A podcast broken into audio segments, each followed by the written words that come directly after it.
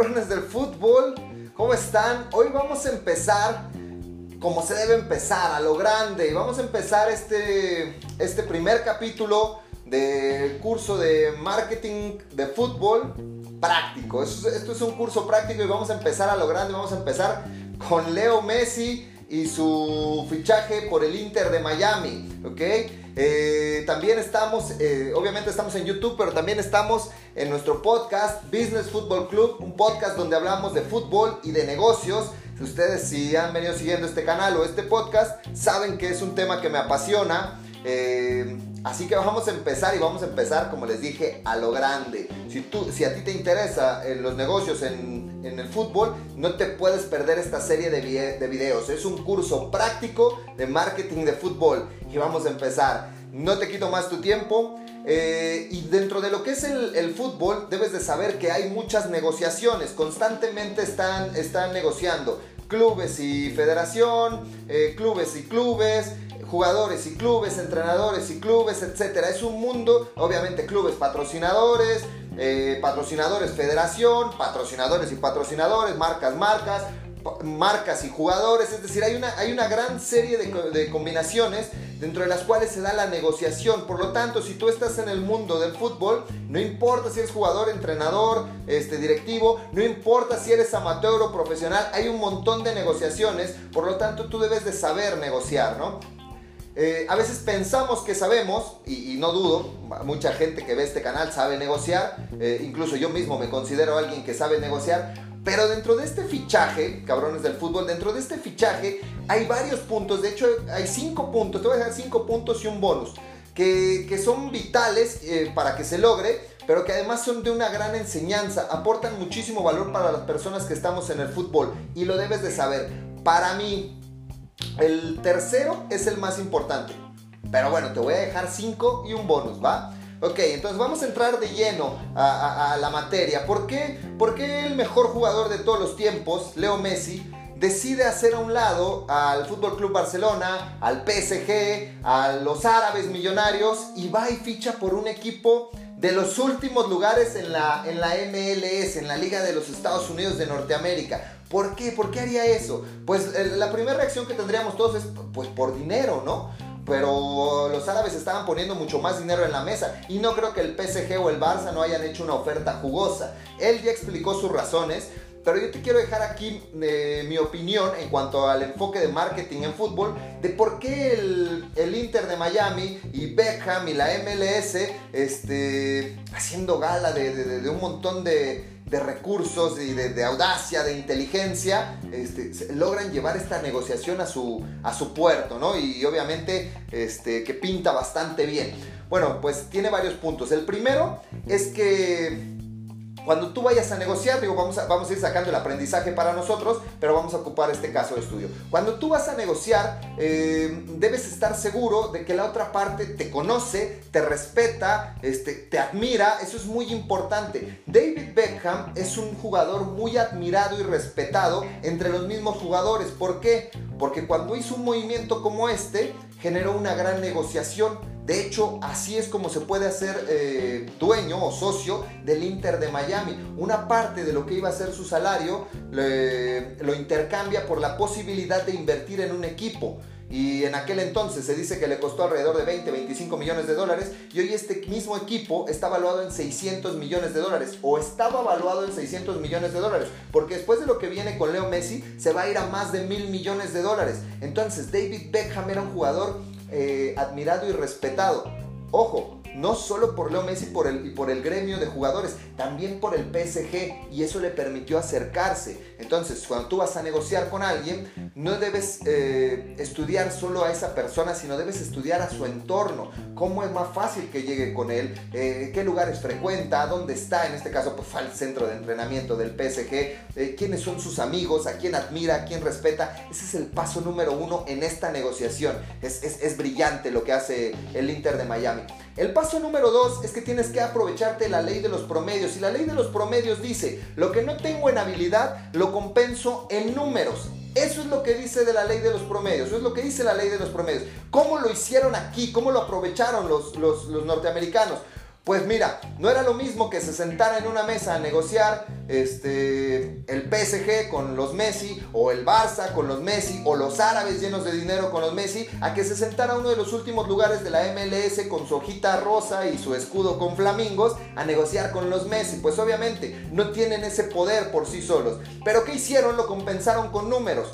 Se apoyaron de Apple TV, una empresa billonaria que, ni, el club más rico del mundo este, puede, puede asemejar su facturación con Apple, ¿no? O sea, si íbamos a hablar de dinero, ahí había alguien con dinero, con tecnología, con Apple TV, que es una plataforma, este, y también se sentaron con la MLS, con la liga de la federación que va a organizar los próximos dos eventos más potentes o, dos de los más potentes en el mundo. La Copa América de 2024 y el Mundial de 2026, que si bien lo va a compartir con México y con Canadá, me, parece que termina siendo más simbólico que, este, que lo que en realidad es, ¿no? Está, pues, pero está lejos de ser repartido a partes iguales. Es un mundial eh, en su mayoría de los gringos, ¿no? Y entonces equilibra la balanza el Inter de Miami, porque ya no solo es el Inter de Miami con su hojita rosa y su escudo de flamingos, sino ya es Apple y ya es la MLS con el peso de la Copa América y de la Copa del Mundo, con el peso de una plataforma y los derechos de transmisión. Entonces,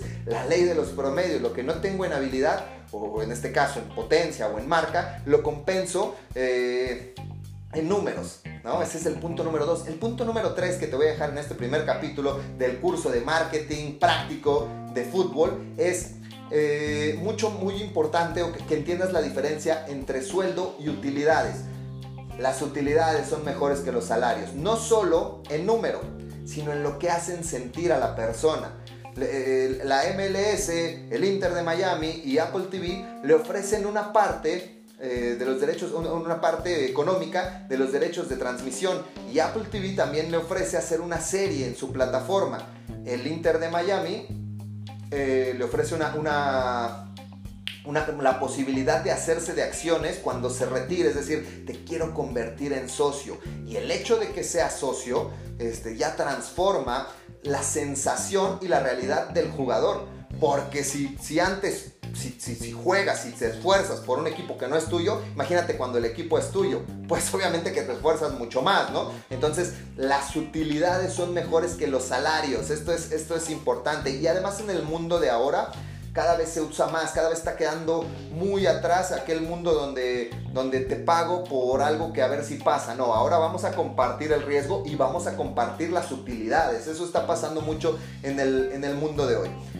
El punto número 4 te diría yo, vístete para la ocasión. ¿A qué me refiero con esto? A que Messi es un embajador de la marca Adidas. Sin embargo, había tenido que, que jugar y trabajar en clubes donde el sponsor de la indumentaria era Nike, era la competencia. Y, pues padecía algunas cosas como que le tapaban los, los, botines en las fotos del equipo, cosas así, ¿no? Hoy estoy seguro que Adidas también puso de su parte para llevarse eh, a Leo a un equipo, y no solo a un equipo, sino a una liga que en su totalidad es, es vestida por Adidas. Entonces, eh, muy importante eh, cada vez va a ser más importante el tema de la indumentaria, que estás proyectando. Y no solo, aquí podría, quiero hacer un paréntesis, porque no solo es para equipos que tienen grandes presupuestos o dinero. Cuando tú vas empezando, no tienes grandes presupuestos ni dinero para marketing, entonces todo es marketing. Desde cómo te vistas, desde qué te pongas, desde... Eh, todo es marketing. Cuando vas empezando y no tienes ese presupuesto, debes poner mucha atención en los detalles. Obviamente Adidas aquí... Eh, estuvo muy atento y seguramente eh, si, no, si no fue su iniciativa, alguien les dijo, oye, tienes que ayudar a esto y con gusto, con gusto colaboraron, ¿no? El punto número 5 es que no se va a quedar de lado el, dinero, es decir, no, no, Messi no rechazó el dinero de los árabes por venirse a, ganar nada, no, no, no. Hay un, eh, hay un buen salario que son 30 millones de dólares por año, más ingresos por publicidad, ¿ok?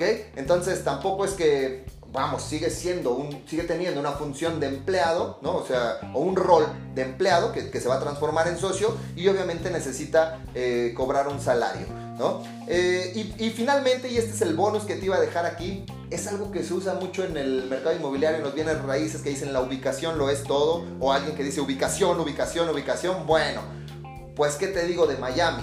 Miami es una ciudad muy bien posicionada a nivel mundial, Este, además le ofrecen que la selección argentina puede concentrar ahí un predio para la AFA para que puedan hacer ahí sus entrenamientos, etcétera. Entonces no se tenga que trasladar todo el continente o una gran parte del continente para poder entrenar con la selección.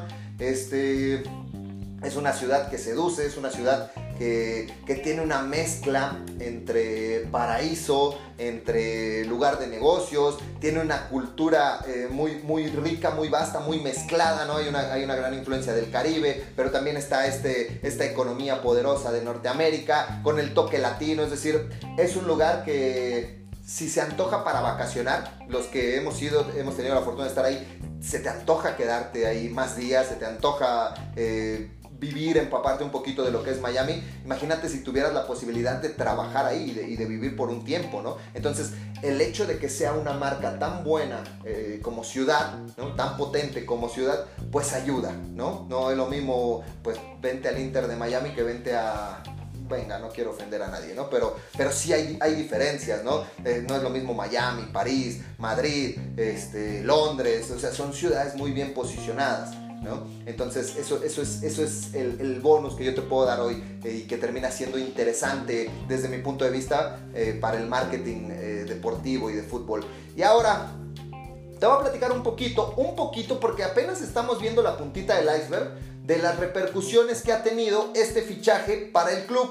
Porque a lo mejor pareciera que muchos equipos a veces están hipotecando su, futuro por traer un buen jugador, ¿no? Están hipotecando su, su, eh, existencia por traer un buen jugador, pero este club, eh, digo no les va a pasar a los gringos, pero este club ha tenido tres grandes repercusiones inmediatas desde que se supo que Leo Messi va para allá.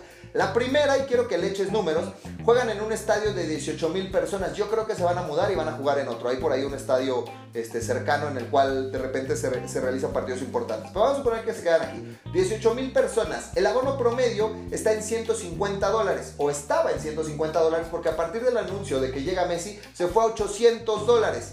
Entonces eso, eso representa casi 12 millones de dólares de ganancia, casi 12 millones de dólares de utilidad. Entonces hay, hay, una repercusión inmediata que va a la bolsa. Ok, dos, los jerseys se agotaron. Aún antes de sacar el nuevo jersey, los que existían del Inter de Miami se agotaron. Es como si dices, puta, se nos quedó la mercancía, ¿qué hacemos? Y de repente, ¡pum!, se acabó. Pues obviamente que es un, que es un efecto y una repercusión positiva. Y ojo, que también va a la bolsa, ¿eh? Eh tangible, dinero, pim, cash, la caja está sonando. Y la tercera es que el club multiplicó eh, sus seguidores, la cantidad de seguidores, eh, por tres en redes sociales. Es decir, si tenían un millón, ahora traen tres millones en, sus cuentas, ¿no? Digo que seguramente era mucho más, pero por, decir números.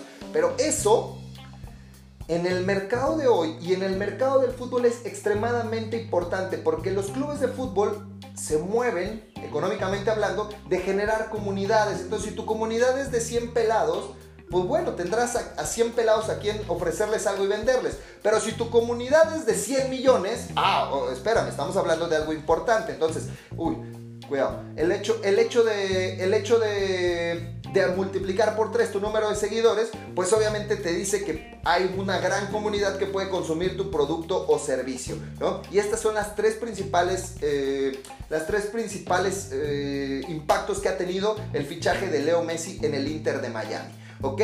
Pues bien, terminamos por hoy el curso práctico de marketing de fútbol. Espero que te haya interesado. También terminamos nuestro capítulo de podcast Business Football Club. Eh, te sugiero que te suscribas a mi canal, me ayudas mucho con el algoritmo si te suscribes.